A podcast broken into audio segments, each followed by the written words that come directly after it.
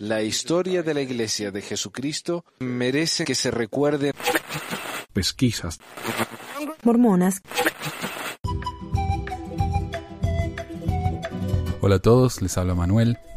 Hoy tengo un programa medio ecléctico para ustedes. Tengo tres secciones del programa. Al final, el- la última sección que me parece a mí que es la más importante es mi entrevista con Crystal Legionnaires, que es la mujer que gritó dejen de prote- proteger a los depredadores sexuales en la última conferencia, que fue la de abril de este año 2018. Ella es una mujer trans y nos cuenta su experiencia preparándose para hacer el grito de protesta que hizo y también un poquito acerca de, ella misma, de su historia en la iglesia y, y como persona, con su familia, etc. Eh, también voy a leer un artículo que me parece más o menos interesante que salió en la revista LDS Living acerca de dónde están los artefactos del libro de Mormón, la espada de Labán, las planchas, los, el Urim y Tumim, y todas esas cosas tan fantásticas y maravillosas de las que hemos escuchado por tanto tiempo. Y ese artículo me parece interesante a mí más que nada porque es como un vistazo dentro de la mitología mormona y nos revela algún tipo de cosas que no sabíamos, o que tal vez sí sabíamos, pero qué sé yo, es es interesante ver lo que dicen ellos acerca de sus propias creencias de vez en cuando, aunque tengo un par de comentarios, obviamente. Pero antes que nada, quiero hacer eh, una aclaración, una noticia, podría decirse. Eh, digamos que esta semana sola, como cuatro comentarios, entre ellos de ex mormones, de mormones, de gente que no le caigo bien, que me viven diciendo, ah, vos esto lo haces por la plata. ¿Por qué haces esto? Por la plata. ¿Por qué lo haces? Por el dinero. Te aprovechas de la gente, le saca la plata. Ok. Eh, y ya, ya aburre. O sea, después de tantos años de esto, ya aburre. Yo cuando empecé el programa tenía pensado poner un botón y le puse un botón de donación y fue el primer ataque, que el primer insulto que me hicieron fue eso. Así que lo saqué, digo, no, está bien, entre Joel y yo cubrimos los gastos, está bien. Eh, pero llegó un punto en que los gastos eran tantos que yo dije, bueno, si alguien me quiere ayudar, que me ayude. Si no me quieren ayudar, que no me ayuden. Pongo publicidad en los videos de YouTube, no le molesta a nadie. Todo lo que tienen que hacer es mirarlo por 5 segundos y lo saltean. O como muchos hacen, que los bajan a los videos y ni siquiera miran las propagandas. Y bueno, eso no, me ayuda mucho, pero tampoco me... Es como que me arruina el negocio porque no hay negocio. Porque lo que hice fue, empecé a contar los gastos. Todos los gastos que tengo registrados en Amazon y en los servicios del, del Internet, hasta desde el 2013 hasta hoy. Y también anoté todas las ganancias desde la misma época en Patreon y en YouTube. Y adivinen qué. Perdí como 120 dólares desde que empecé esto. O sea, yo recuperé parte de lo que doné, pero de lo que puse yo en el programa, pero perdí 120 dólares. Y eso es sin contar muchas de las compras que hice yo en persona, porque yo voy a una tienda, compro uh, un micrófono que me gusta, un stand o algo así, lo compro y no guardo el recibo y entonces todas esas cosas no las cuento. Pero yo calculo que gasté al menos 500 dólares. Eh, estoy acá usando una mezcladorcita que tengo, que la compré justamente para el programa, que nunca lo usé para nada más que para el programa, y hasta me costó unos 100 dólares. El micrófono que le estoy hablando lo compré usado en una tienda esa de Cambalache y me salió también 100 dólares. O sea, son cosas que yo no las he contado, pero que me costaron plata. O sea que yo a este proyecto le terminé donando de bolsillo alrededor de unos 600 dólares, que nunca recuperé. O sea que si ustedes piensan realmente que yo estoy haciendo esto por la plata, soy el peor comerciante del mundo, soy peor para los negocios que José Smith. Así que si van al blog pesmor.org o pesquisasmormonas.org, lean de paso algunos de los excelentes reportes que, hace Estela. Y fíjense ahí el, el, reporte del 2014 al 2018, bueno, diciembre de 2013, básicamente 2014 al 2018, de lo que he gastado hasta ahora y lo que he ganado. Y vean ahí si realmente me estoy llenando de plata con esto. También voy a empezar a publicar esos reportes todos los años en enero, cuando ya tenga todos los gastos y ingresos de todo el año en la bolsa, digamos. Está todo listo y entonces ahí voy a, voy a poner eso. Pero antes de los temas y pasando a, a las noticias, quiero hablarle de algo que ha causado mucha, creo que mucha gracia. Eh, y es una regla nueva con la que ha salido la iglesia. Me parece muy interesante. No es algo nuevo, es algo que ya han tratado de hacer en el pasado y que no les fue muy bien. Y que muchos miembros de la iglesia se ponen muy a la defensiva. Y se refiere al nombre de la iglesia. Este es un artículo del Salt Lake Tribune eh, de Peggy Fletcher, por supuesto, que dice, la iglesia rechaza el apodo de mormones. Déjese de usar Iglesia Sud y omita la palabra mormones, dice el comunicado, pero algunos miembros dudan de que suceda. Eh, la Iglesia de Jesucristo de los Santos de los Últimos Días realmente, verdaderamente, absolutamente quiere ser conocida como la Iglesia de Jesucristo de los Santos de los Últimos Días, no la Iglesia Sud, no la Iglesia Mormona. Claro, porque Sud significa Santo de los Últimos Días. Ellos lo que enfatizan es eh, la palabra Jesucristo, porque ellos quieren ser conocidos como cristianos.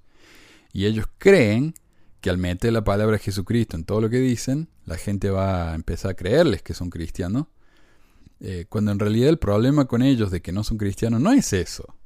Tiene que ver con muchas otras cosas muy diferentes, como por ejemplo el hecho de que para muchos cristianos, a mí realmente no me interesa porque yo no soy el policía de quién es cristiano o no, para muchos cristianos el hecho de que la iglesia dice que uno tiene que trabajar y hacer obras para arrepentirse y poder ir al cielo, invalida el sacrificio de Jesucristo. Entonces ellos dicen, ¿ves? Eso no es cristiano. En muchas iglesias uno simplemente dice, acepto a Cristo en mi vida y ya está, ya se salvó. En la iglesia mormona no. Entonces ese es uno de los problemas. Eh, otro problema es que la iglesia mormona tiene su propio libro de escrituras que vino después de la Biblia. Y para muchos cristianos eso es anatema. Entonces por más que le metan Jesucristo, Cristo, Jesús, bla, bla, bla, no va a funcionar. Yo les aviso acá, señor Nelson, se ahorra un montón de plata cambiando título de los libros en la iglesia, no le va a funcionar. Pero pasemos con el artículo. A esto lo dejo claro el jueves, a pesar de hace dos días, a pesar de que el último intento de erradicar esos apodos para la fe basada en Utah fue un fracaso. El nuevo impulso vino de parte de Dios, al presidente Russell M. Nelson dijo a la iglesia en un comunicado de prensa el jueves. El Señor ha impresionado en mi mente la importancia del nombre que ha revelado para su iglesia, citó al Nelson. Sí, la iglesia de Jesucristo de los santos de los últimos días. La sede de la fe en Salt Lake City y los santos de los últimos días en todo el mundo tienen mucho trabajo por delante para ponernos en armonía con su voluntad, dijo Nelson, de 93 años, en el comunicado. En las últimas semanas, varios líderes y departamentos de la Iglesia han iniciado, han iniciado los pasos necesarios para hacerlo. Ah, no es que ah, la iglesia tenga cosas de qué preocuparse en estos últimos tiempos. La iglesia está haciendo, le está yendo tan bien que el problema más grave para ponerse en armonía con la voluntad de Dios es enforzar el nombre de la iglesia. No, hay ningún problema con abusos de menores, ni violaciones, ni juicios que le han hecho la iglesia, ni reportes de millones, de miles de millones en el banco. No, este, este es el problema más grande que tiene la iglesia en este momento, el nombre.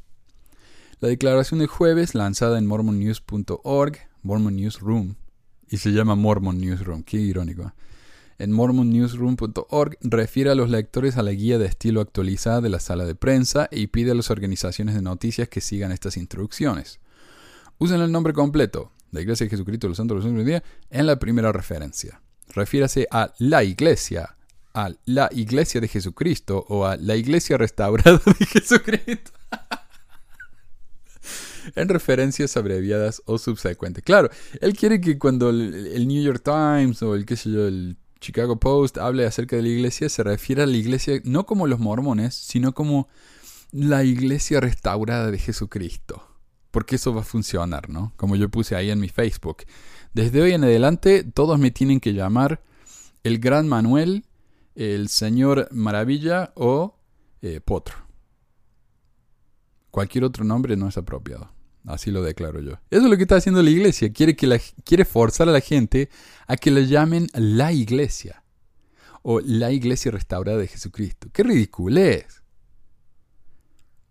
Eh, es como que están obligando a la gente basado en el vocabulario, están tratando de eh, obligar a la gente a que reconozcan que son la iglesia de Jesucristo, la iglesia restaurada.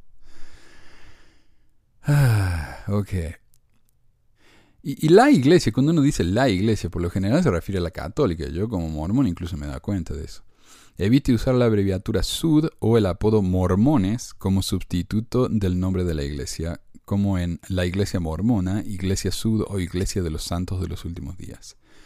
Refiérase a los miembros como miembros de la iglesia de Jesucristo de los santos de los últimos días o santos de los últimos días, no como mormones. Sí, buena suerte con eso. ¿eh? Las nuevas pautas también establecen que el mormonismo es inexacto y no debe usarse, y que el término del Evangelio restaurado de Jesucristo es exacto y preferido. De nuevo, llámenme potro, por favor. El edicto de estilo dice que la palabra mormón es usada correctamente en nombres propios, como el libro de Mormón, la escritura principal de la fe, o cuando se usa como un adjetivo en expresiones históricas como la ruta mormona. Sin embargo, Muchos observadores creyentes son escépticos de que este impulso tendrá más éxito que el esfuerzo similar para deshacerse de la palabra mormón que se intentó antes de los Juegos Olímpicos de Invierno del 2002. Ese intento terminó una década más tarde con un retorno al apodo de larga data, mormón, el cual en algunos lugares es incluso amado.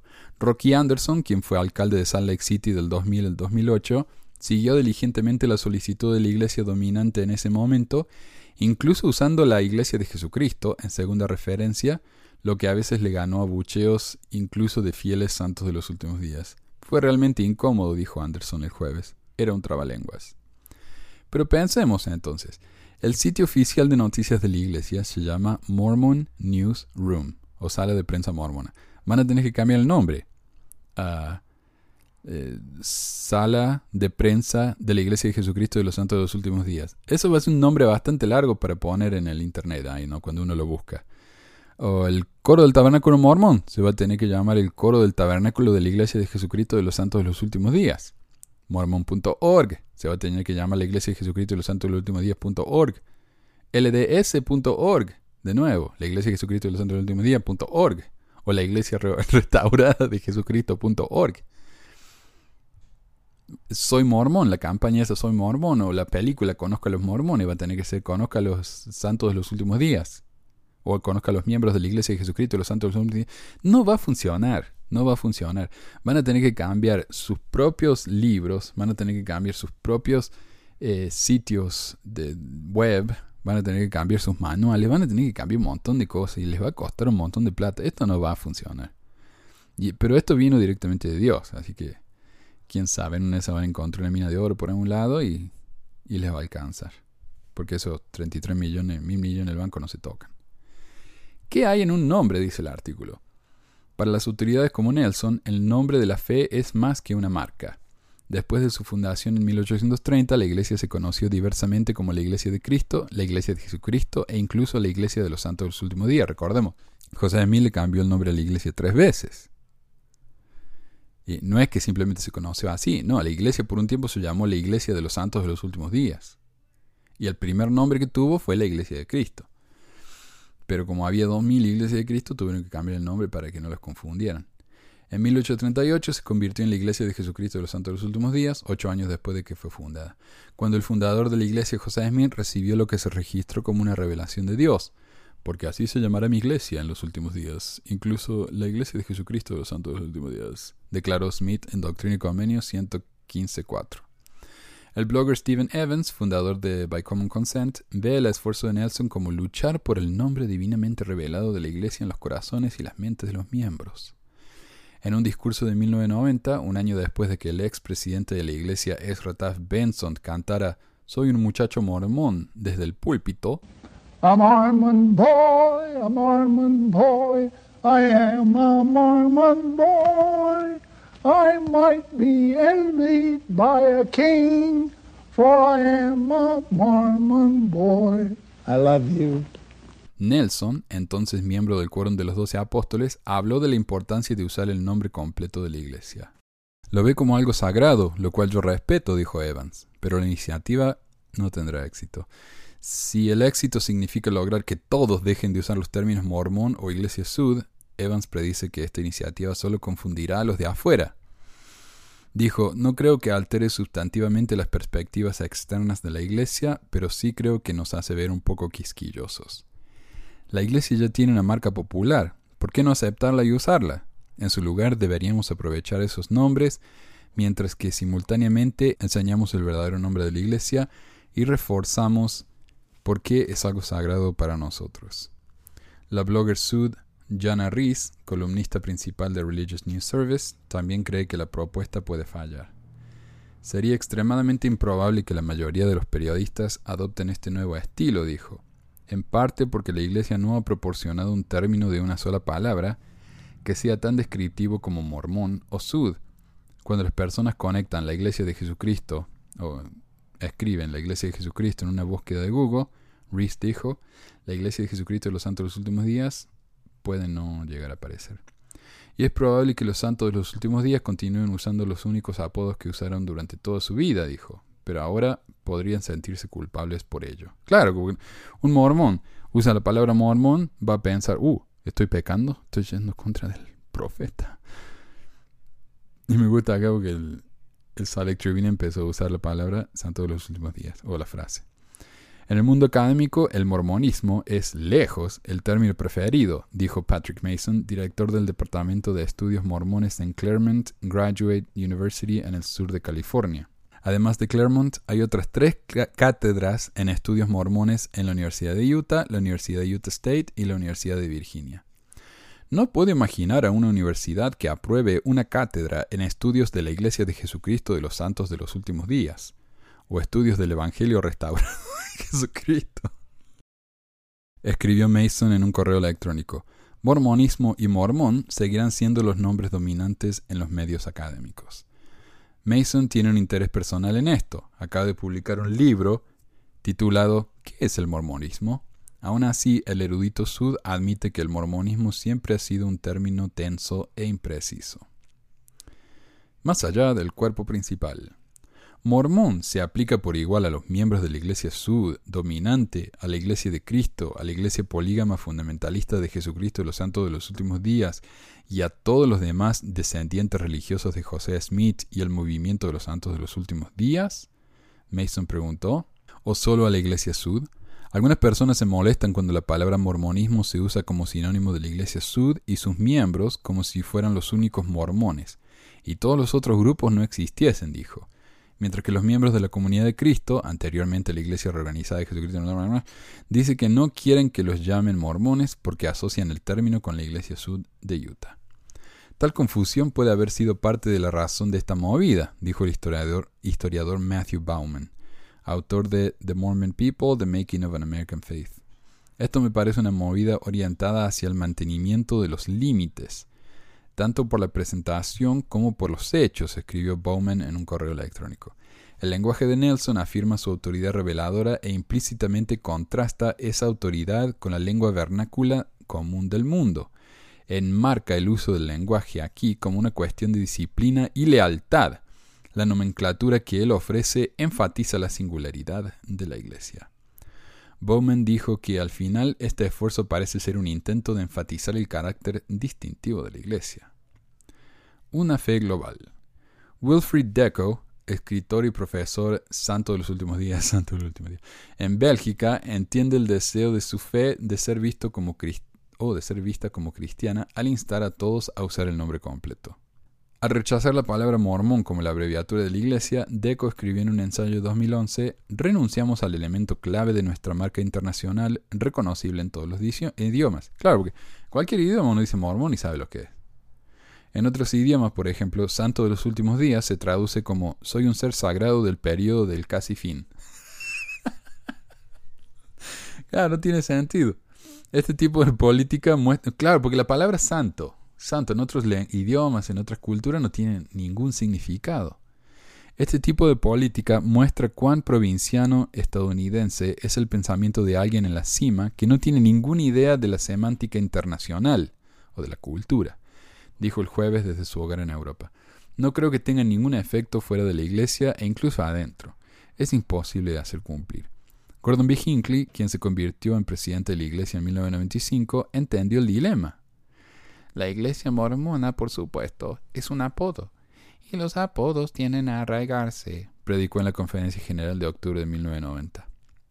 Pienso que no importa qué hagamos, nunca lograremos que el mundo use el nombre correcto y completo de la iglesia.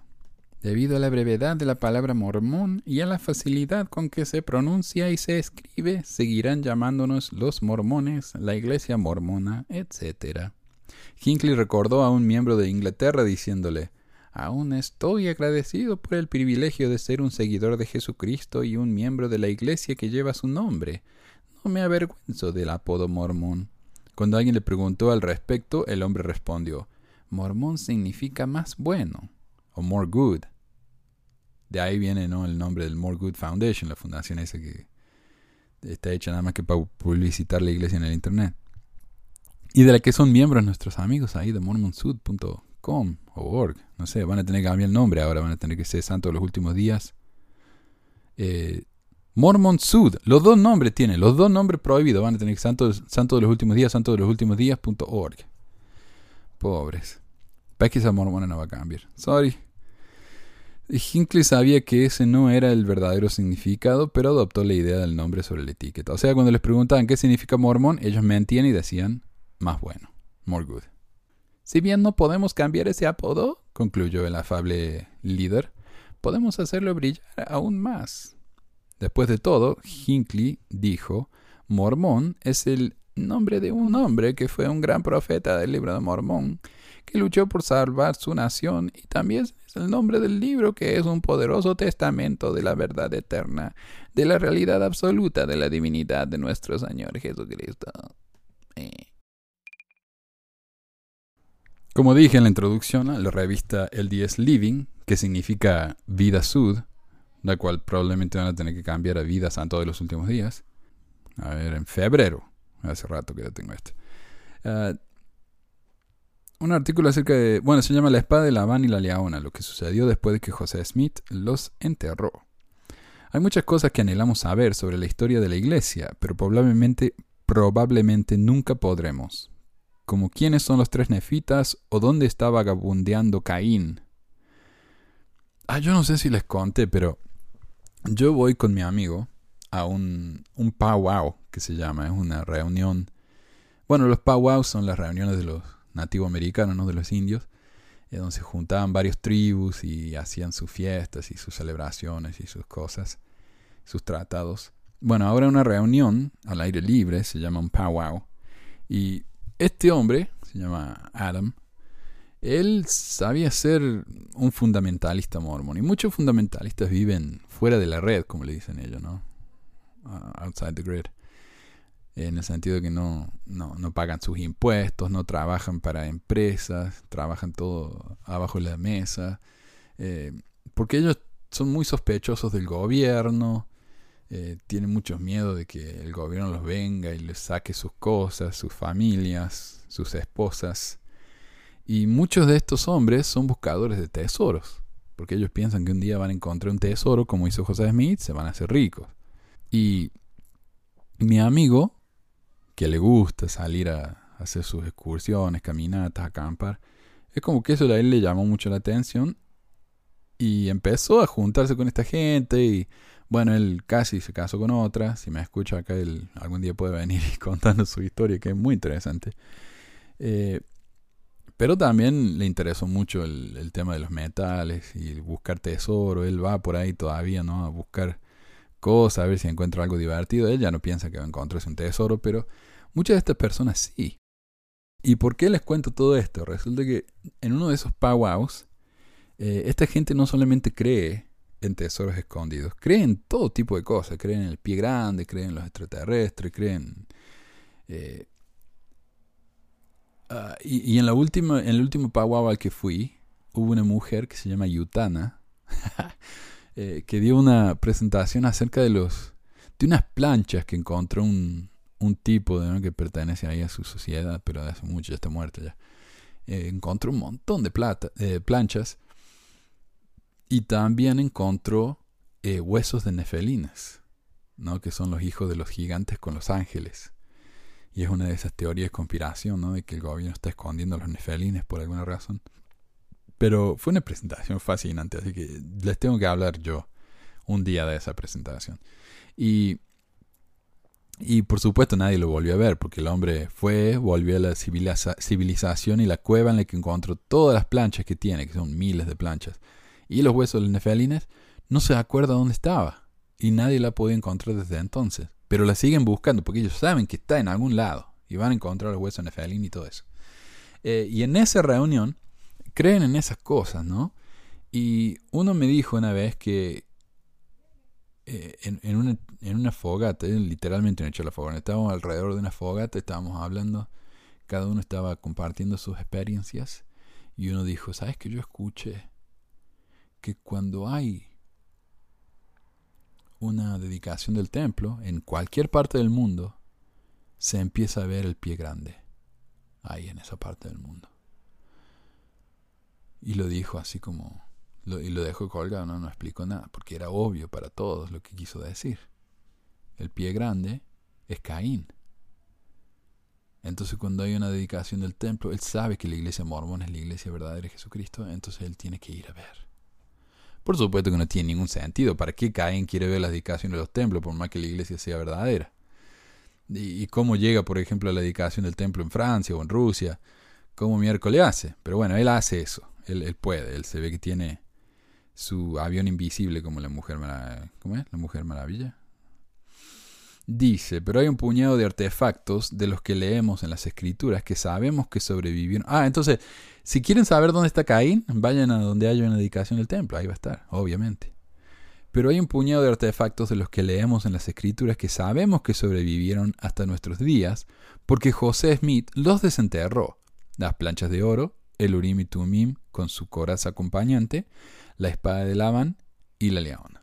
¿Pero qué le sucedió? Esto es lo que sabemos sobre algunos de estos artefactos antiguos. Primero, la leona. Primero escuchamos sobre la leona en 1 Nefi 16:10. Es un presente dado por el Señor a Ley y su familia mientras vivían en el desierto después de huir de Jerusalén. Descrito como una brújula esmeradamente labrada y hecha de bronce, el instrumento tenía dos usos que, con H, que apuntaban en la dirección en la que la familia debía ir, como agujas. Aparentemente, esta brújula hecha en el cielo se transmitió de generación en generación, ya que más tarde se registró que el rey Benjamín se la dio a su hijo Mosía, y Moroni luego la colocó en la caja con el registro nefita. Sabemos que la leona fue guardada de manera segura hasta principios del siglo XIX, cuando José Smith desenterró su lugar de descanso. ¿Pero qué le pasó después de eso? Doctrina y Convenios 17.1 nos dice que la leona era uno de los muchos objetos sagrados que, les, se les mostraría a los tres testigos según su fe y sabemos que lo vieron poco después de que se hizo esta promesa. Aparte de eso, sin embargo, no hay documentación oficial de lo que le sucedió a la leona. Y este es el mejor tipo de artefacto religioso que se puede pensar. Un artefacto que vino del cielo. No hay que explicar cómo los nefitos tuvieron la tecnología para construir esta, esta leona. No, vino del cielo directamente. ¡Pum! Le cayó ahí a la puerta de la carpa donde estaban. Y segundo, ¿qué pasó con la leona? No sabemos, desapareció. Ese es el mejor tipo de explicación. Y si no, miren lo que pasa con el libro de Moisés. Todo el mundo habla del libro de Abraham, que el libro de Abraham fue traducido a los papiros egipcios. Los egipcios no el papiro no tiene absolutamente nada que ver con el libro de Abraham, entonces es una gran controversia. Pero nadie se fija en el libro de Moisés. Miren al ladito ahí. ¿Qué pasa con el libro de Moisés? ¿De dónde salió ese libro? José Smith lo recibió directamente del cielo, me imagino que en su sombrero, ya listo, preparado, atado con una cinta y todo. Pero nadie habla del libro de Moisés porque es 100% mágico. No hay un objeto tangible y real como en el caso del libro de Abraham. Entonces el tema de la leona, nadie se mete. Nunca van a escuchar a un crítico hablando de la leona porque es tan absurdo, tan ridículo, e-, es 100% mágico, sobrenatural, entonces ni siquiera se merece la discusión que se merece, por ejemplo, la piedra del sombrero, porque ese sí es un objeto real, ese sí es un objeto tangible que no tiene absolutamente tampoco ningún sentido y que se puede demostrar, porque la piedra existe hoy en día, la podemos ir a ver, ¿ok? Entonces, esa es la cuestión con la liaona. No sabemos dónde vino, no sabemos dónde se fue, no sabemos qué pasó, no sabemos nada. No sabemos cómo se ve. Aunque uno, si uno va al Desert Book, se puede comprar una liaona de plástico, eh, que no es más que una bola 8, ¿no? Eh, pregúntame más tarde, dice, por lo general. El Urim y Tumim. Podemos hablar de una historia poderosa en Doctrina y Convenios 17.1 aprendemos que estas piedras antiguas, algunas veces usadas por José Smith para traducir el libro de Mormon, de hecho fueron entregadas al hermano de Jared en nuestra historia favorita de fe en Éter. Estaban destinados a magnificar los ojos de los hombres, estas cosas que tú, el hermano de Jared, escribirás. Las piedras se, describieron como blancas o transparentes con bordes plateados como gafas. Cuando José Smith descubrió el Urim y con las planchas de oro, comenzó a usarlos para traducir el antiguo registro. Cuando terminó de traducir el libro Mormón, José les devolvió los traductores al ángel junto con las planchas. Ver el artículo de la Leona, José el Vidente.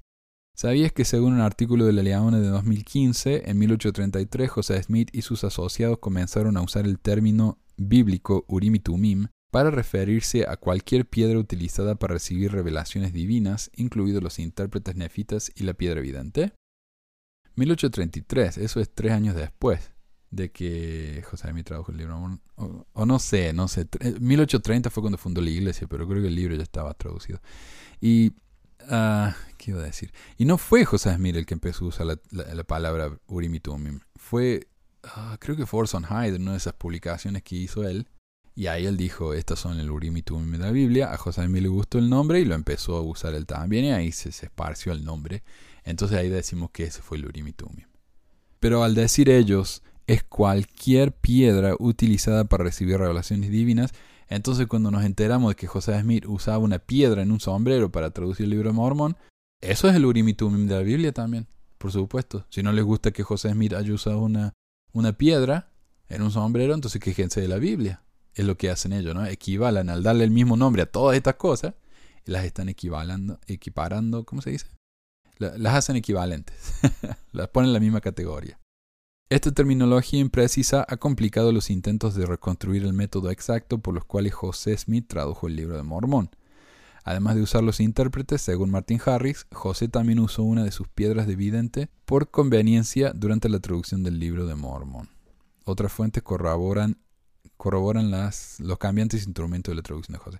Sí, y, y esto es un problema, un problema muy grande, porque José Smith utilizó la piedra evidente y eso es lo que escuchamos por años en la iglesia. La iglesia por años, años, décadas ha estado muy avergonzada del hecho de que José utilice una piedra. Incluso Joseph Fielding Smith, creo que fue, o Joseph F. Smith, el que era un historiador de la iglesia y después profeta, él dijo no. José Smith no utilizó una piedra. Y él bien sabía que sí lo había usado porque él era sobrino de José Smith y estaba bien familiarizado con la historia. Él era el hijo de, Hiram. Ah, entonces, la iglesia estuvo muy avergonzada por mucho, mucho tiempo con respecto a esa piedra. Eh, pero el problema es que para qué se molestaron en guardar el urim y tumim y el pectoral, que parece que no era algo muy chiquito, o sea, me imagino que Moroni no habrá tenido una, una mochila donde mete todas esas cosas, ¿no? Cuando viajó desde, desde México, donde está una de las Cumoras, según los apologistas, hasta Nueva York, donde está la otra Cumora. O como algunos dicen que la, una Cumora está en Chile. Caminó desde Chile hasta, hasta Nueva York con una mochila llena de, piedras de vidente y pectorales pesados. Nah. Todo eso para que José mí metiera una piedra que el vecino encontró y que él se la robó para que le pusiera en el, en el sombrero y, y viera así. Ah, y mi amigo Adam eh, también dijo que él se compró una piedra evidente en eBay, la puso en su gorra y no funcionó, no vio nada. Dice. No habrá tenido el, poder, ¿no? El talento el don. Ah, y, y, otra descripción que tenemos de William Smith, el hermano de José, y también de Charles Anton, que conocemos la historia de Charles Anton, fue el hombre al que Martin Harris visitó para decirle que por favor le, llenara el papelito este diciendo que la traducción era muy correcta, a pesar de que Anton no leía egipcio y mucho menos egipcio reforma, Y, y, a pesar de que más tarde lo contradijo, yo nunca dije que esa traducción era correcta, porque no tengo ni idea qué es. Charles Anthony y, y, William Smith, los dos dijeron que ellos escucharon que los anteojos, las gafas estas de, del Urim y Tumim, eran demasiado grandes para una cara humana. José Smith podía ver con los ojos, ojos a través de un lente o a través del otro, y hacía eso, iba intercambiando. Se ve que uno, uno le traducía en, en inglés eh, elizabetino, y por el otro ojo veía, eh, podía traducir en el idioma de, del campo, ahí de donde vivía él, y por eso el libro de Mormon tiene los dos. es una mezcla de los dos. Eh, Quién sabe, ¿no? Pero, ¿y de dónde vinieron esos lentes? Tampoco sabemos. ¿De dónde vinieron? No nos dice acá qué pasó, se lo, se lo dieron a... Bueno, se, se los devolvió al ángel. Otro instrumento mágico, ¿de dónde salió? ¿A dónde se fue? ¿Por qué era tan grande? ¿Era de los nefelines? ¿Qué, qué onda con estos anteojos? ¿Por qué eran tan gigantes? No sabemos. La de Labán, un notorio instrumento de destrucción que se lee por primera vez en 1 Nefi capítulo 4, cuando Nefi mató a Labán y tomó la espada del rey muerto, la cual se le ordenó del Señor para poder obtener las planchas de bronce. La espada se usó como modelo para que los nefitas fabricaran sus propias armas cuando enfrentaron una guerra contra sus hermanos los lamanitas, y se hace referencia a ella varias veces más en todo el libro de Mormon. A veces se usaba en batalla y a veces simplemente se guardaba y se conservaba con otros tesoros de las escrituras. Nefi le cortó la cabeza a Labán de un espadazo. Ahora, por lo que yo he escuchado, nunca le he cortado la cabeza a nadie, es muy difícil. No es una cosa de, ¡fum! Ahí está, voló la cabeza. No, es, es muy, muy difícil. Hay muchísimo músculo en, en, el cuello humano. No, es un trabajo, incluso en muchos de esos videos horribles ¿no? que ha producido el talibán en los que le cortan la cabeza a la gente. Eh, es un trabajo de varios minutos. Pero no, Nefi le cortó a la así, ¡pum! Le cortó la cabeza de una manera tan limpia que ni siquiera le ensució el traje con sangre. Y por eso cuando se lo puso, los otros pensaban que era la Habana. Eh, sabemos que el arma finalmente terminó en, en, manos de Moroni, quien enterró la espada simbólica en la misma caja con el registro nefita. ¡Buah, qué aburrido entonces! ¿Dónde terminaron todas las cosas, los artefactos de la iglesia? Con el ángel. ¡Buh! Podría haber dicho eso, para empezar. Ahora, el problema, el gran problema con la espada de que no menciona acá, es que el acero no existía en América durante la época del libro Mormón. Por lo que esto es un claro ejemplo de anacronismo. Algunos apologistas lo defienden de la siguiente manera. A ver, uno. Un tal William Hambling escribe en Fair Mormon que esto es una técnica literaria. Cuando el libro de Mormón dice eh, acero, en realidad quiere decir hierro. ¿Y qué? Hacer hierro, forjar hierro, es casi tan difícil como forjar acero. Es una técnica muy complicada que los nefitas no tenían. Otros dicen que al decir espadas, los escritores del libro quisieron decir cimitarras, de piedra. Pero el libro no dice cimitarras, dice espadas. No solamente eso, dice que eran de acero. Otros dicen que como las escrituras que usan la expresión forjar espadas es una cita de Isaías, lo cual es cierto, el libro no dice que estas espadas hayan sido forjadas en América, pero 1 Nefi 1.9 dice clarísimamente que la misma espada de Labán era de oro y acero finísimo.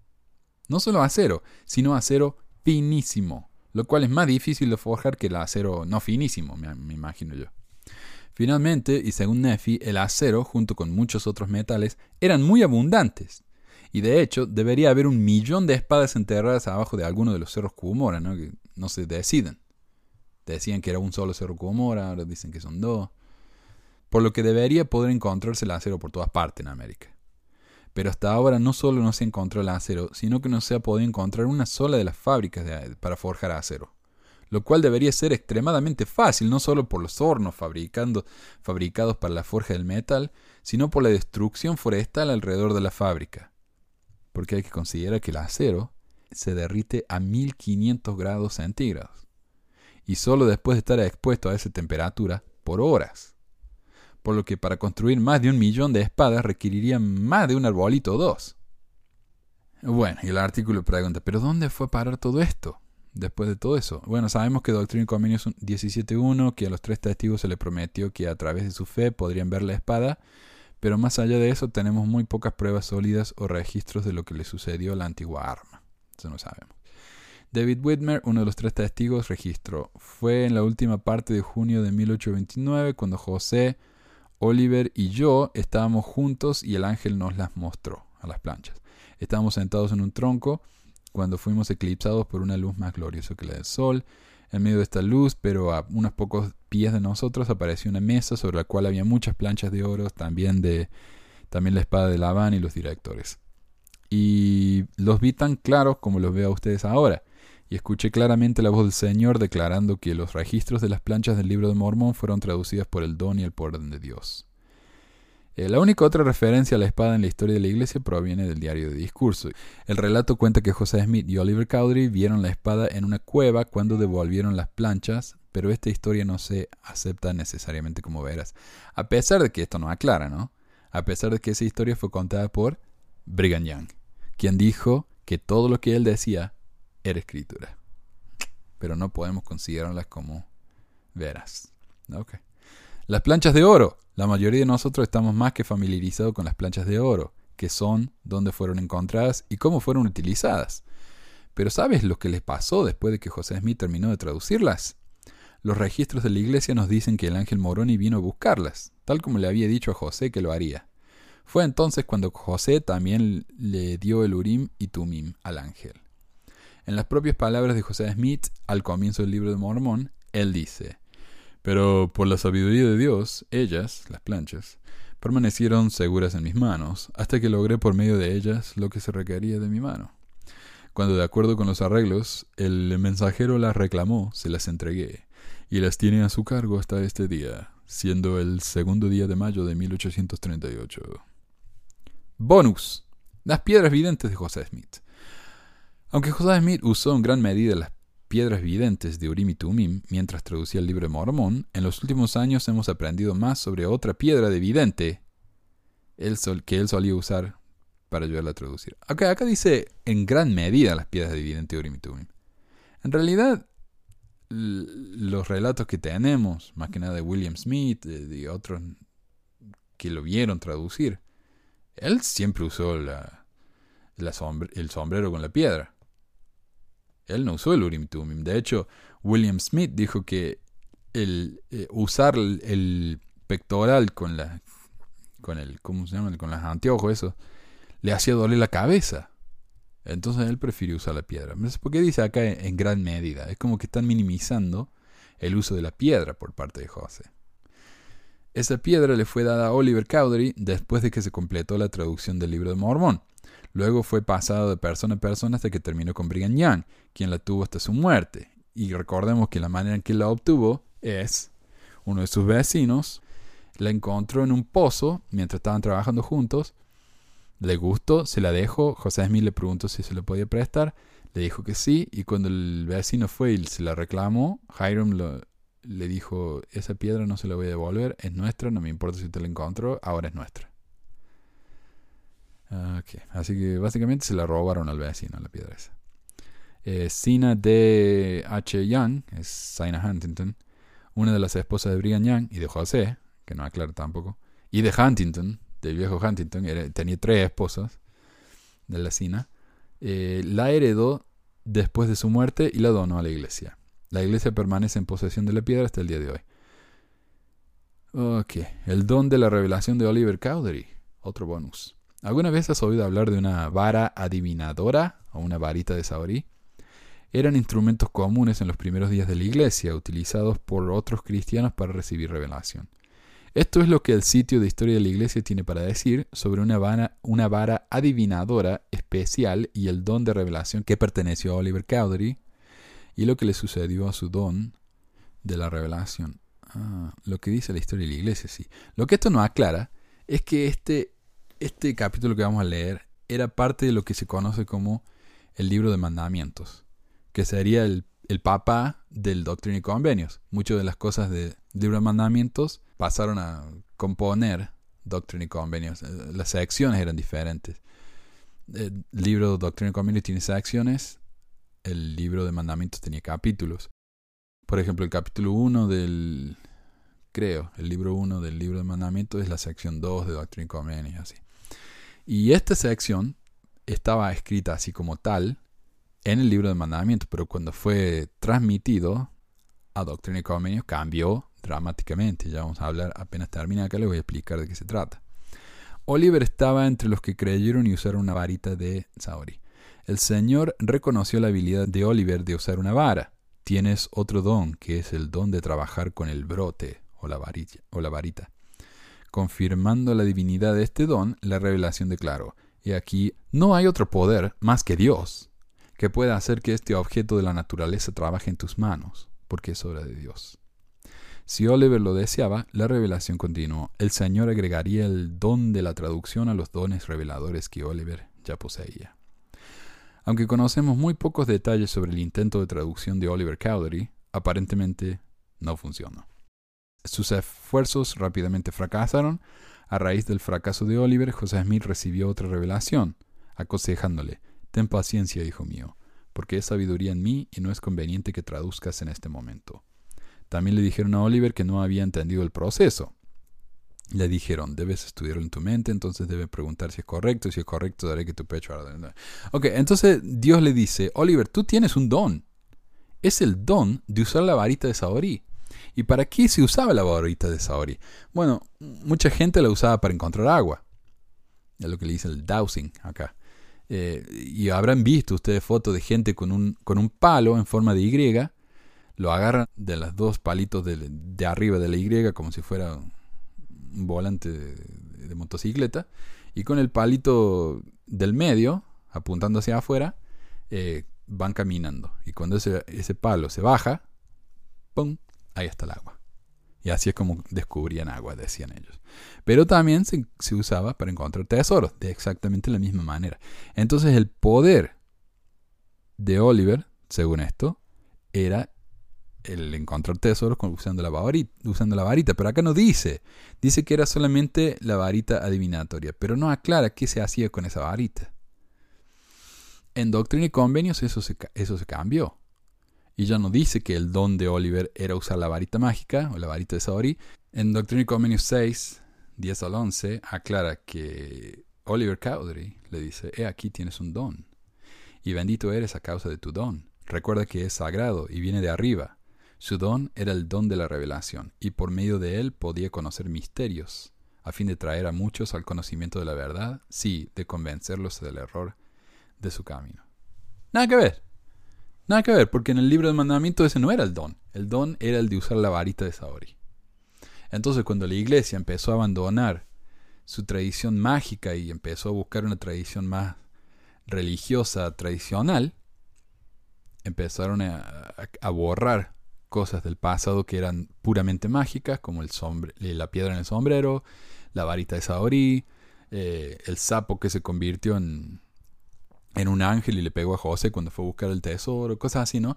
Esas historias se fueron dejando de lado y empezaron a usarse cosas más religiosas. Ya no era la piedra en el sombrero, era el Urim y Tumim. Ya no era el don de la varita mágica, era el don de saber cómo traer a la gente al Evangelio. Nada que ver. Ah, entonces ya no era un sapo que se convirtió en ángel que le pegó a José Smith, era Dios y Jesucristo que se le aparecieron. O, el diablo que trató de, de trabarle la lengua y todo eso. Y bueno, entonces, ¿quieren saber dónde están todos estos artefactos verdaderamente mágicos del libro de Mormón? Se los llevó todo el ángel. Sorry.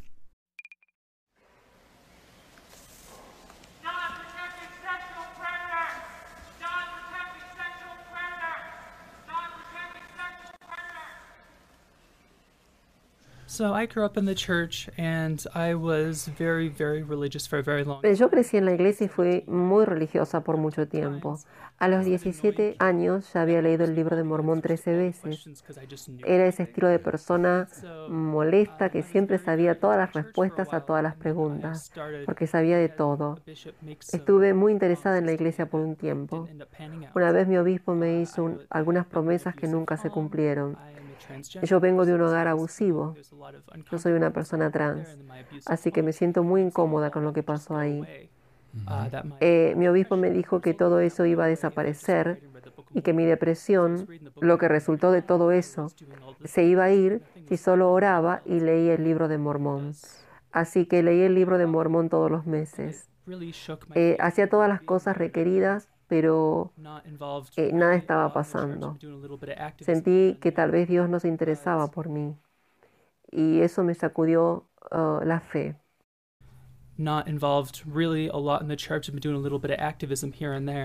No he estado últimamente involucrada en la iglesia, he estado haciendo activismo irregularmente, pero sentí que era necesario después de escuchar lo que le sucedió a McKenna Denson, la mujer que fue violada por su presidente del SEM. Tuve este pensamiento de que no quería que esto pasara desapercibido, no quiero que sea ignorado, no quiero que sea algo que se tire al costado. Así que más o menos una semana antes de la conferencia tuve una idea. Pensé qué pasaría si yo hablara en la conferencia, qué pasaría si gritara algo, pero qué gritaría. Entonces se me ocurrió, dejen de proteger a los depredadores sexuales y pensé, esa no es una mala idea. Así que empecé a investigar. Quería asegurarme de que lo que iba a hacer era legal. Yo no fui invitada. Descubrí cómo funcionaba todo lo con respecto a la ley. Revisé el horario de la conferencia y decidí que iba a ir a la sesión del sábado por la tarde. There's, uh, most people don't know this. La mayoría de la gente no sabe esto y yo no lo supe hasta la noche antes, pero uno puede conseguir los boletos esperando en el tabernáculo. Así que esperé en línea por unas dos horas más o menos para conseguir los boletos. Y terminé arriba, a la derecha en el balcón. Obviamente yo quería estar abajo, en el primer piso, porque pensé que sería de donde mejor se me escucharía. Pero bueno, estaba en el balcón. Pensé que desde ahí no había ninguna oportunidad de que se me oyera. Pero lo voy a hacer de todos modos, me dije. Y sí, él me oyó mi voz. Eh, había un guardia sentado. Las nuevas autoridades estaban caminando al lado. Él saltó, miró alrededor frenéticamente y, y se preguntó, bueno, ¿Quién está interrumpiendo? Y la cámara lo enfocó directamente. Solo les tomó 24 horas borrar el clip y es lo que esperaba. Eh, ellos no quieren que se publicite esto, no quieren que se sepa. Pero por lo que sé, esto se oyó en todo el mundo. Escuché gente de todo Utah y en todos los Estados Unidos que el grito fue oído. No pienso que algo así se pueda volver a suceder porque probablemente van a tener un retraso en el audio y si algo así vuelve a pasar, ellos podrán limpiarlo inmediatamente. Sabía que esto iba a ser algo único y que probablemente no iba a volver a funcionar, pero pensé que era algo importante que hacía falta que sucediera. Estuve estudiando los diferentes tipos de protestas que se hicieron, como la gente que se paró y se opuso, los miembros de Ordenen a las Mujeres, y está la gente que dicen que están opuestos, pero en la iglesia esas cosas pueden ser ignoradas. Esas cosas no causan mucha conversación, tal vez un poco, pero no es algo tan directo. Así que quería algo que iniciara una conversación y pensé que al hacer eh, esto, que al hablar de esta manera iniciaría una conversación, porque nunca antes se había hecho. Y lo que dije fue una idea muy potente en ese momento. Cuando pienso en protestas, pienso que es importante dónde uno la hace, cómo la hace, en qué momento se hace y con qué propósito. Y si uno no encuentra una buena respuesta para esas cuatro preguntas, creo que la protesta no es tan viable o útil. Creo que a menudo estas cosas se barren bajo de la alfombra. Es una de las razones por las que Sam Yan, eh, quien está haciendo una huelga de hambre en la manzana del templo, eh, está haciendo una protesta que está llamando mucha atención. Lo está haciendo en un momento cuando hay muchas emociones, muchos sentimientos acerca de los niños. Eh, los días que está escogiendo no son muy significativos, pero el lugar donde lo está haciendo y hablando de esto eh, y cómo está invitando a los apóstoles a que vengan a hablar con él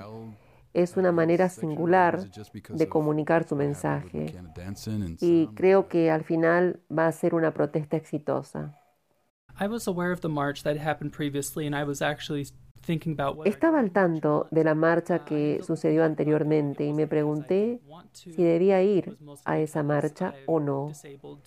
Y decidí no ir, Eh, no porque no quería, sino porque soy discapacitada de una manera tal que al marchar y hacer ese tipo de cosas iba a agotarme demasiado y no me iba a permitir hacer mi protesta al día siguiente.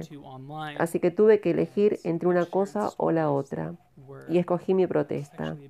Pero fue definitivamente algo que estaba en mi mente, porque muchos de los individuos con quien hablé en Internet y que compartieron sus historias en las que fueron abusados sexualmente como niños, tal vez no necesariamente en un contexto de oficinas de obispado, pero creo que Sam Yan y McKenna hablan muy bien de la interacción en la que la razón por la que ella pudo ser abusada, como lo fue, es porque tenemos esas entrevistas privadas en las que se pueden hacer as- preguntas que pueden preparar a los chicos desde una edad temprana.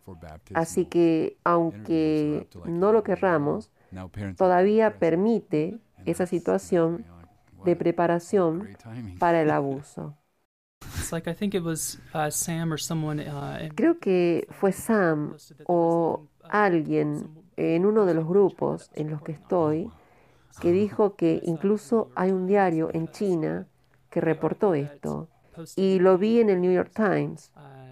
El artículo que me mencionó y a Anna Lee Parker, creo que se llama, tenía algo que nos mencionaba, creo que cuando hablaron en la conferencia de la inmoralidad no consentida, eso llegó al New York Times. Así que el mismo reportero también escribió sobre Sam y creo que fue bastante exitoso. Yeah, I saw that. That was actually a Fox 13. Fox. the- Because okay. they Sí, lo vi y es de Fox certain 13. because, uh, Inicialmente había hablado del tema y no sabían quién era esta persona, porque después de que eh, grité, no estaban muy felices de que yo estuviera allí, así que me sacaron. Me llevaron abajo, pasado una fila de policías, y me sentaron. Me llevaron a un cuarto con un oficial y me dijeron, ¿por qué hiciste eso? Entonces les contesté que porque quería iniciar una conversación. Bueno, estamos teniendo una conversación ahora, me dijeron. Y pensé, pero van a dejar de escucharme y yo quiero que esto continúe. Me dijeron que lo que hice es un crimen. Entonces yo dije, no, permítanme contarles sobre el estatuto legal. Y ellos quedaron sorprendidos y confundidos. Yo había investigado y revisado la información. Esto no es ilegal y no es considerado una protesta a menos que haya dos o más personas.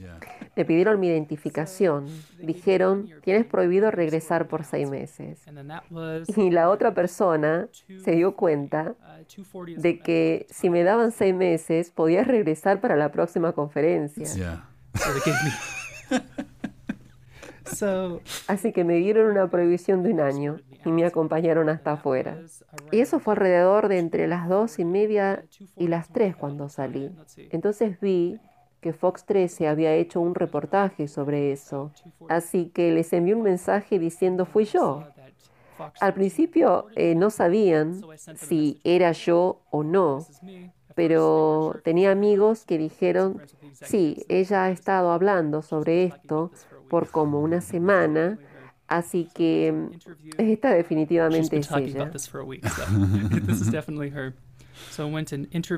Uh, Así que fui a una entrevista con ellos en City Creek y conté mi historia, porque no quería ser esta persona anónima que gritó y que la historia se perdiera. Así que mm, quería traer claridad y explicar que lo que hice no es porque estoy llena de odio o porque, o sea, estoy frustrada con la iglesia eh, o porque estoy furiosa o porque soy vengativa, sino que lo hice por amor y por un deseo de que la gente no tenga que seguir sufriendo. Um, Estaba muy asustada. Hubo como 10 segundos de silencio en los que sentí una gran ansiedad y pensé, mm, ¿voy a hacerlo? ¿Realmente voy a hacerlo? Más sí, lo voy a hacer. Y entonces grité, y de alguna manera mi voz se escuchó muy clara. La acústica aparentemente es muy buena en ese edificio. Nunca me imaginé que saliera tan bien como salió, pero sí, tuve mucho miedo. Pero hay tantos individuos que han sufrido. He conocido a muchos personalmente otros han formado parte de mi vida, que han sufrido tanto y que sentían que no podían hablar por ellos mismos. Y después fui validada porque hubo tantos individuos que dijeron, fui y hablé con el obispo acerca de mi violador. Y él hizo que me arrepintiera yo. Y ahora el violador es una persona que forma parte del obispado. O todavía continúa siendo el presidente del quórum de élderes. O me retaron a mí y a él no le pasó nada. Pero todavía tengo que verlo en el barrio todas las semanas. Y es devastador escuchar estas historias de todas estas personas que han sufrido en silencio, porque sentían que no tenían una voz.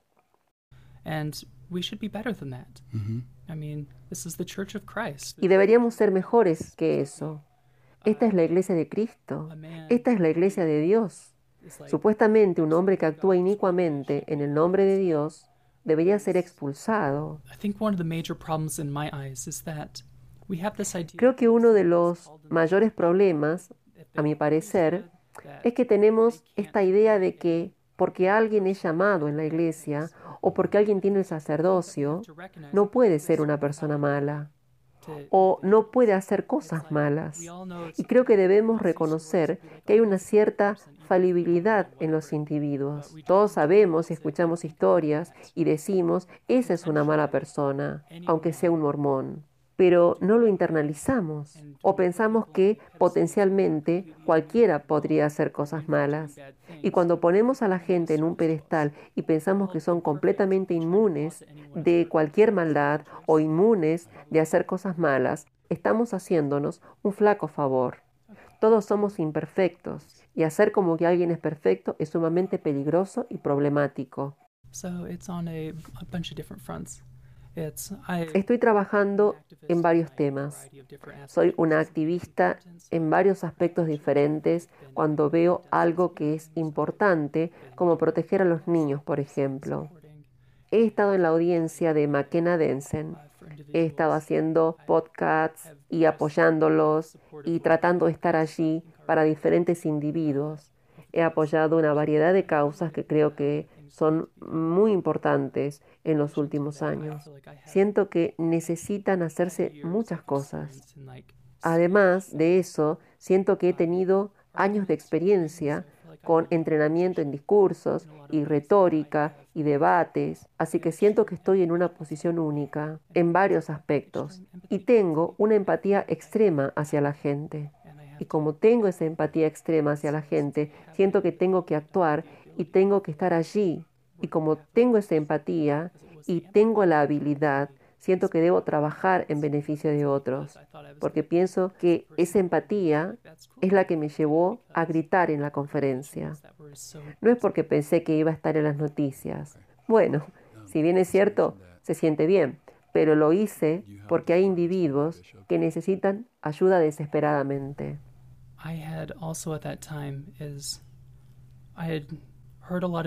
Había oído a varios individuos que estaban en la iglesia y amaban a la iglesia, pero sus acciones eran diametralmente opuestas a ella, como no nos gustan las minorías, no nos gustan los gays, etc. No era tanto la iglesia la que dijo eso, sino gente que estaba en la iglesia. Y eso me hizo pensar, ¿cómo pueden ser parte de la iglesia? ¿Cómo pueden tener el sacerdocio cuando dicen cosas tan horribles sobre las personas? Pero la promesa de mi obispo, y especialmente cuando estaba luchando con mi depresión, de a poco empeoró. Sentí como que no podía ser parte de eso. También estaba participando en debates en la universidad, así que la última vez que fui a la iglesia, antes de la universidad, fue el domingo anterior. Y en mi universidad tenemos debate los domingos, así que No podía ir a la iglesia esos días porque estaba ocupada trabajando y eso fue algo que me hizo alejarme de a poco.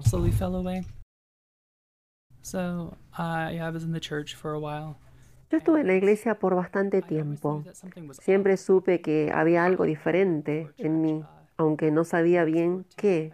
Recuerdo que antes de ir a la iglesia, cuando tenía 14, me afeité parte de la ceja y no sabía por qué, pero sentí que había algo tan incorrecto con ellas. Y mi papá me preguntó, ¿por qué hiciste eso?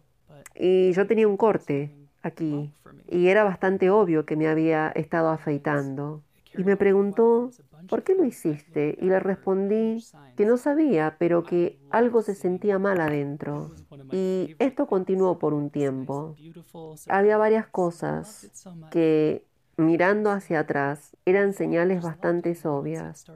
Yo amaba cantar en la primaria. Era una de mis cosas favoritas. Tenía una voz soprano hermosa y me gustaba tanto. Así que cuando mi voz comenzó a cambiar, de repente pensé, eh, ya no soy más un buen cantante, no me gusta, no me gusta mi voz, me parece horrible. Y me pregunto si es porque pensé que era una mujer por dentro y que siempre había sido una mujer. Y mi cuerpo estaba cambiando en contra de mi control y no tenía las palabras para explicarlo. Uh, about 18, I was thinking, I'm like, okay, De a poco, cuando tenía unos 18 años, pensé, bueno, sé que mi género es extraño y que mi sexualidad es extraña. Mm, voy a tratar de entenderlo. Y me llevó hasta que tenía unos 20 años más o menos. Cuando estaba en una ronda de debate y una mujer contó su experiencia como mujer trans y me dije, eso suena como yo. Entonces comencé a investigarlo. Ella era muy interesante. Esto era a nivel distrito y estábamos compitiendo para ir a las nacionales. Y fue muy bueno poder escucharla y de a poco me di cuenta que quería hacer la transición. Es lo que quería hacer. Entonces comencé a tomar hormonas y 20. salí del closet. Era julio de 2015. Mis padres se enteraron por mi tío. Yo había eliminado a mi familia de mi lista de amigos en Facebook porque no querían lidiar conmigo o yo no quería lidiar con ellos. Así que estaban desconformes porque yo era el hijo rebelde con quien nadie quería tratar. Y mi tío se dio cuenta que yo era amiga del ginecólogo de su esposa, lo cual para él era raro. Y ella era mi doctora de hormonas. Así que él le llevó esa noticia a mis padres sin preocuparse en decírmelo a mí antes. Así que me llamaron. Yo había estado trabajando en un taller de debates y estaba cansada. Había estado trabajando todo el día. Llegué a casa y oigo, nos enteramos que eres trans. El tío James nos contó. Fue horrible. Y me dijeron, no creemos que eso es correcto, pero te vamos a apoyar. Y se hizo claro que estaban mintiendo. No tenían ninguna intención de apoyarme como una persona trans. No se me permitió ir a su casa, no se me permitió ver a mis hermanos y finalmente dijeron, si vienes a casa no puedes usar nada femenino, no puedes tener aros y esto y lo otro y lo otro. Aunque los agujeros en las orejas hubieran sido bastante obvios, especialmente en los primeros meses de la transición. Por ejemplo, mis pechos no se habían desarrollado, pero ciertamente apuntaban hacia afuera.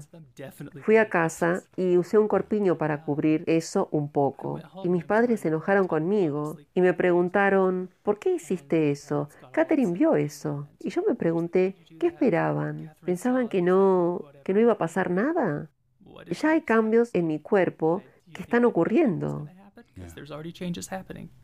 And uh, then my, I was there that Sunday. Y fue ese domingo, yo había ido a una fiesta de Halloween y había algunos amigos que vinieron y se estaban quedando allí en la casa. Y yo me sentí tan deprimida y tan mal.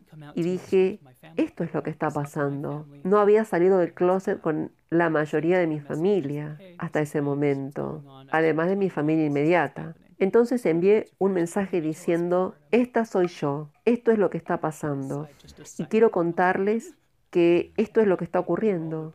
Y mis padres se enojaron y dijeron, ¿por qué no nos dijiste antes que ibas a decirles? Y pensé, porque se me acaba de ocurrir. Y tal vez ustedes piensen que no debo hacer esto, pero es mi decisión el contarle a la gente.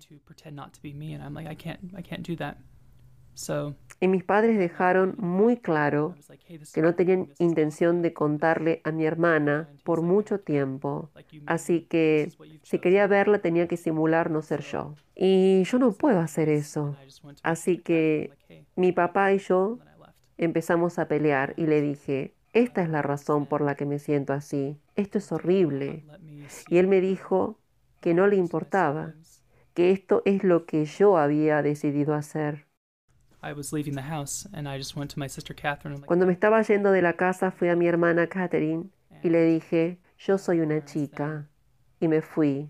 Mis padres no me dejaron verla y al resto de mis hermanos por cerca de un año y no me apoyaron para nada durante la transición. Yo me reuní con mi hermana en el siguiente mes de julio y nos divertimos mucho. Ella me hizo muchas preguntas, como mamá dice que piensas que eres una chica, pero no lo crees.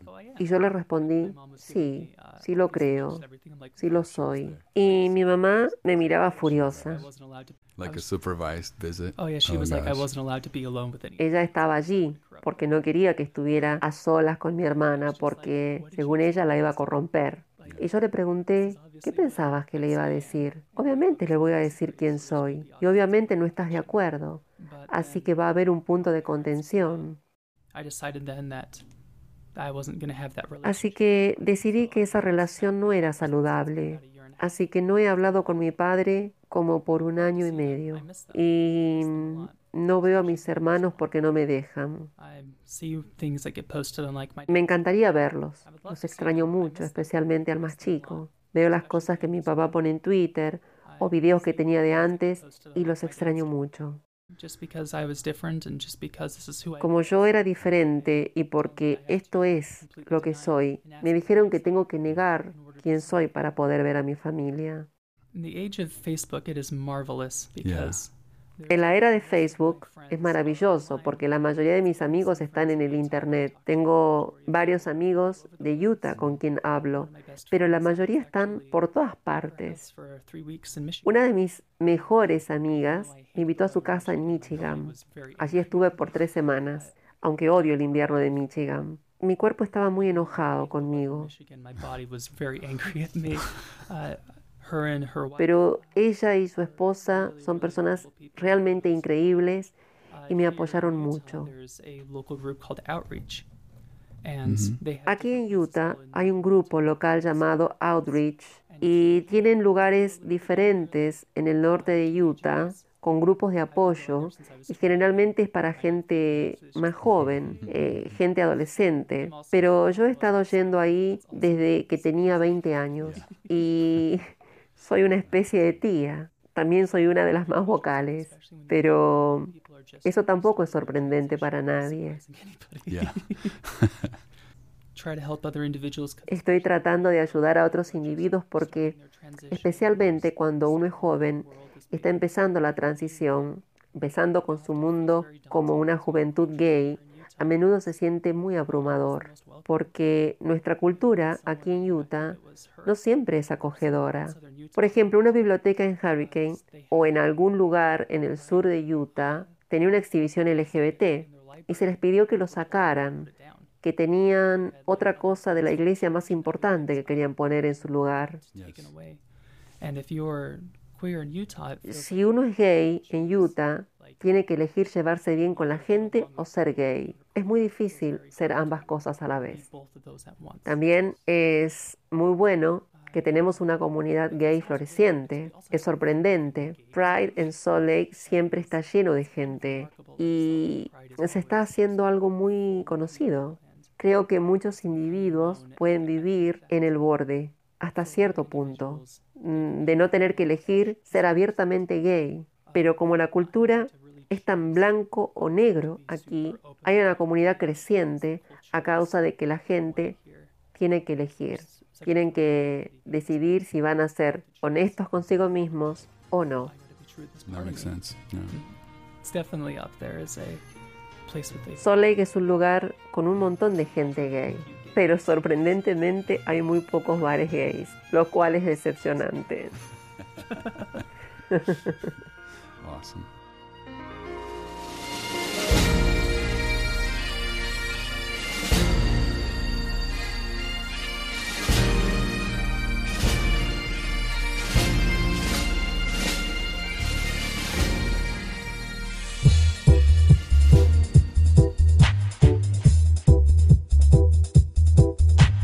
Gracias por escuchar esta edición de Pesquisas Mormonas. No se olvide de visitar nuestro website en pesquisasmormonas.com o pesmor.com y nuestro blog en pesquisasmormonas.org o pesmor.org. También tenemos un grupo de Facebook donde la discusión siempre es animada y si tiene un comentario, pregunta o hate mail, puede enviarlo a manuel.pesquisasmormonas.com.